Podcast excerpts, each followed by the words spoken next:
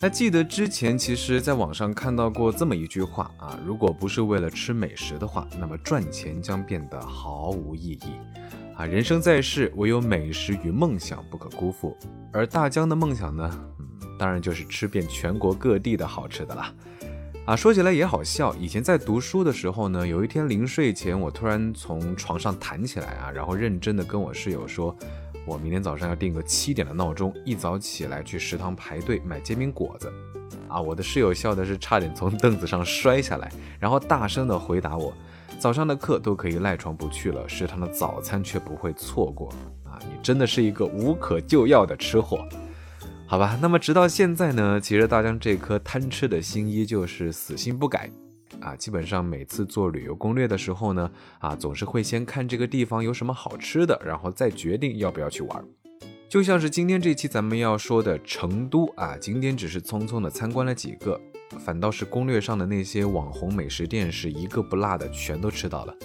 那有几家店呢，大家也已经是迫不及待的想分享给你们，所以话不多说，跟着我一起看看这个美食天堂成都吧。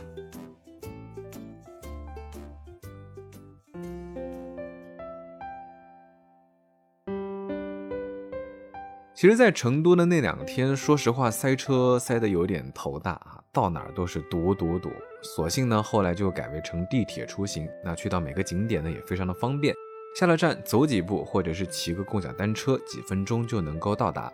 那么第一天的旅行呢，我们是先去了杜甫草堂博物馆，这里的风景啊，真的是如山水画一般，空气中呢还飘散着淡淡的青草味，啊，走在里面仿佛就是与世隔绝。完全想象不出这种世外桃源的仙境啊，居然是隐藏在繁华的市中心里面。而另一个更值得来的原因呢，是参观这里的诗圣杜甫的茅屋啊，他所写的那首《茅屋为秋风所破歌》，总是让我在脑海中想象他那个时候非常苦的日子啊，茅草屋被风卷走了，还要被小孩捉弄啊，取笑欺负他。追也追不上，还也还不了手啊！正当老人家气得直喘的时候呢，偏偏又屋顶漏雨。尽管现在我说出来，感觉会有那么一点点的好笑，但是其实你想想当时周围那种清凉感，还是觉得有一种非常心酸的感觉。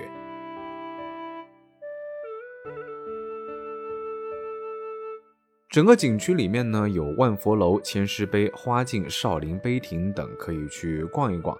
啊，其中最值得提到的呢，也就是我这边逗留时间最长的就是门口的大雅堂，啊，里面超级大的大面积的彩釉壁画让我印象非常的深刻，而且呢还摆放着各个时代的著名诗人的雕像。但是说实在的啊，总体上雕刻的不是非常的精细，那如果不是靠简介的话，说实话真的还挺难分辨的。当然，里面胖胖的李白以及瘦瘦的杜甫，我还是一眼就认出来了啊，毕竟他们那个身材啊，真的是太好辨认了。那么景区里面呢，还有两三家茶馆，如果走累了的话呢，可以坐下来喝一喝他们的盖碗茶啊，跟周围的啊当地爷爷奶奶们一起看看风景，唠唠嗑。虽然这里没有苏州那种温婉的灵动感，但是这种小桥流水的意境也是别有一番风味啊。从南门出去呢，过一条街还可以到旁边的浣花溪公园，比起杜甫草堂呢，那里就更加的热闹接地气。那两个地方离得也不是特别的远，那如果有空的话呢，朋友们可以顺道安排一下。整个景区不算大，但是兜兜转转全部逛完的话也要两三个小时，所以建议来这边呢一定要请个导游来讲解讲解。因为尽管我们从小到大都学了不少关于杜甫的诗啊、历史啊，可是当一个人不疾不徐地将他背后的故事呈现在你面前的时候，那些课本上枯燥无味的文字立马就生动了起来。感觉上，这些背景文化并不是一个历史，更像是你身边的一个朋友他自己的故事。通过这种方式呢，其实你也能够更好的理解他以及他那些啊悲惨呀，或者是啊神奇的人生经历。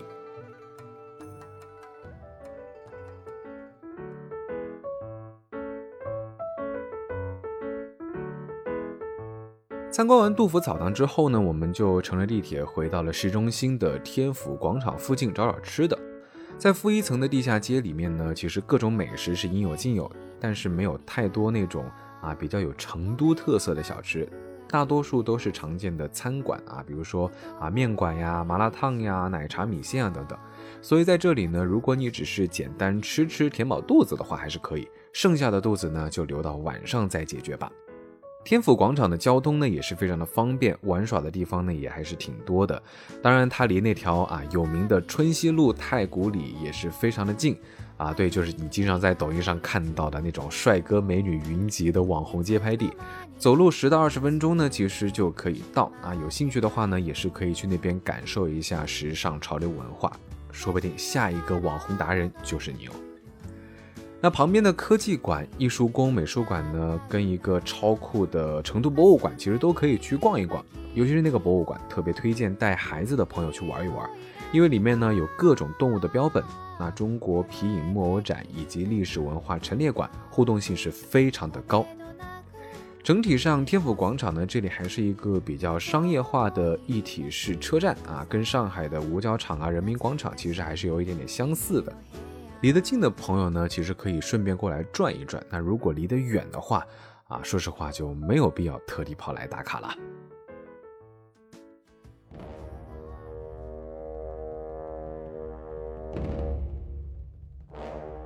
那么成都这个地方，其实文人我们经常能想到杜甫啊，但是武的话呢，那就是有三国时期的那些猛将。啊，相比上午的杜甫草堂，我是更期待来到武侯祠游玩的。因为其实呢，小学时期，我相信很多人，尤其是男孩子，对三国的故事都非常的感兴趣。第一次拿到手的那种连环画呀，包括后来密密麻麻的那种三国的小说，说实话，到现在我家里可能都还找得到。可能当时像我一样天生喜欢金戈铁马、斩将杀敌的小男孩呢，都会对里面的故事深深的刺激到。啊，空城计呀，三英战吕布啊，草船借箭，火烧赤壁等等等等，真的让我有那种啊热血在心中流淌的感觉。所以这一次的成都之行呢，当然得去武侯祠参观参观。如果从天府广场出发的话呢，坐几站地铁就能够到，或者是也可以在杜甫草堂游完之后，直接在他们那里买好门票，然后坐免费的官方接驳车过去。这样的话呢，两个景点可以一起看完，也不需要跑来跑去。毕竟啊，这么热的天，当然还是能坐车就坐车，绝不走路。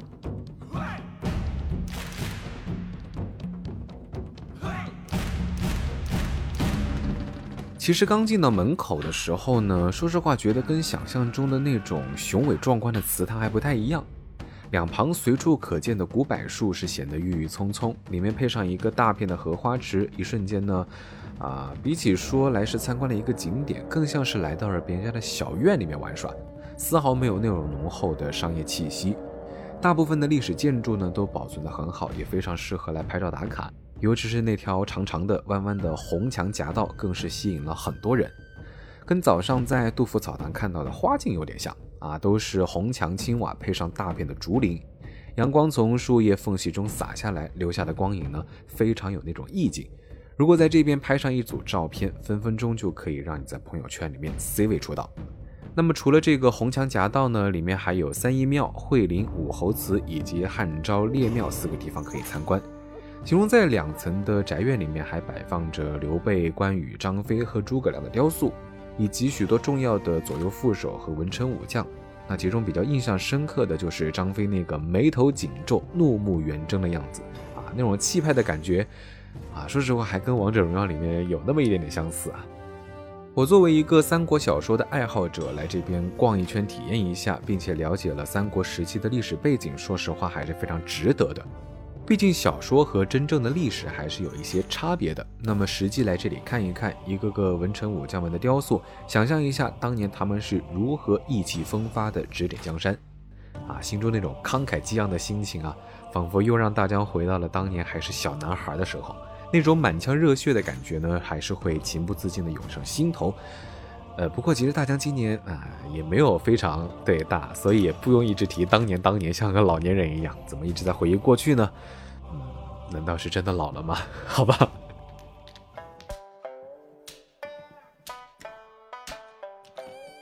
哎，好吧，我们还是说一点快乐的事情啊啊！当然就是大家非常喜欢的美食环节。那都说去成都可以不去杜甫的草堂，但是必须要去武侯祠看一看。无论是它这里的历史价值，还是参观的项目来说呢，这里都是一个必去的景点之一。但是啊，但是对于大江这种吃货来说，它这里还有另外一个更大的诱惑，就是旁边的锦里。从武侯祠逛完，就可以马不停蹄的立马溜到锦里来寻找美食。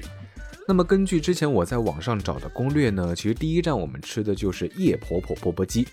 啊，去到门口的时候，其实有不少人已经在门口排队了。那服务员的小姐姐会给你一个杯子，让你选自己想吃的串串。然后在汤汁里面浸泡几秒，拿出来之后就可以直接吃。他家的串串能选的种类还是非常的多的。那大江比较喜欢的就是毛肚鸡爪，那在酱料里面涮两下，吸饱了汤汁之后，爽脆有嚼劲，真的非常的好吃。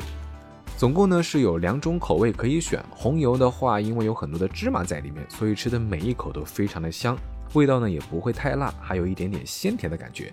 那藤椒的口味吃起来呢，真的是非常的过瘾啊！刚吃进嘴里的时候是又麻又辣，接着呢就是浓浓的香气，回味之后又是一点点淡淡的酸辣味啊！大江真的是差点把汤都喝得一干二净。虽然吃完整个嘴唇都是在打颤肿的不行，但是味道呢真的是非常的不错。那这个辣度呢，对于啊很多南方来的小伙伴呢，可能还是有一点点的辣，所以呢，也推荐你在附近买一碗冰粉。那里面的各种干果啊、水果啊、丸子真的是多到要满出来，甜甜的非常爽口，也正好中和了嘴里的辣味。当然，还有一个就是来这里玩的话呢，千万别忘记买点张飞牛肉啊，别说带回家做特产了，就是连在成都的这两天，大江都是一直在当零食吃。一丝一丝的牛肉吃的非常入味，吃的满嘴都是满满的浓郁的佐料香。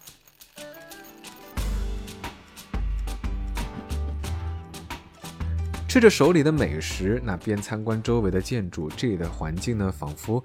啊，又回到了像丽江古镇那种感觉。说实话，他们的风格还是有一点点像。那到处都有民谣歌手驻唱的小酒吧，还可以一边听戏曲一边喝茶的小客栈。那晚上灯光亮起的时候呢，挂满红灯笼的锦里就变得喜气洋洋啊，非常有过节的感觉。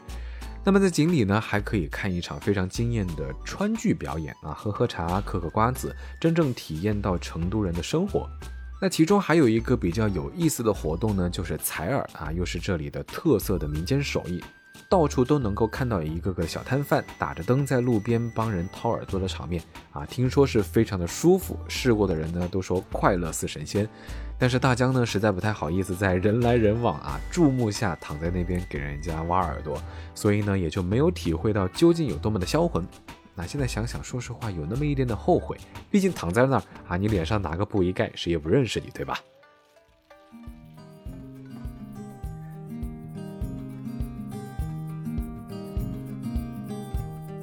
说到这呢，其实第一天的成都旅行经历差不多就结束了啊。有没有觉得好像大江这期讲的地方不是特别的多？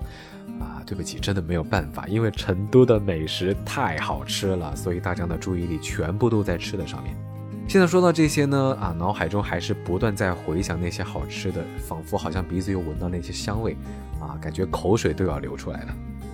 不过没关系，下期节目呢，大江会继续给大家介绍成都的好玩的，还有好吃的啊，大家一定要记得按时收听哦。那本期节目到这里就先告一段落了，欢迎大家关注我的微博“谦大江”，谦虚的谦，也欢迎大家扫描节目介绍里面的二维码加我的微信，加入我的微信粉丝群，会有不定期的粉丝福利活动。大江浪啊浪，二零二零，我们接着浪起来，我们下期节目再见，拜了个拜。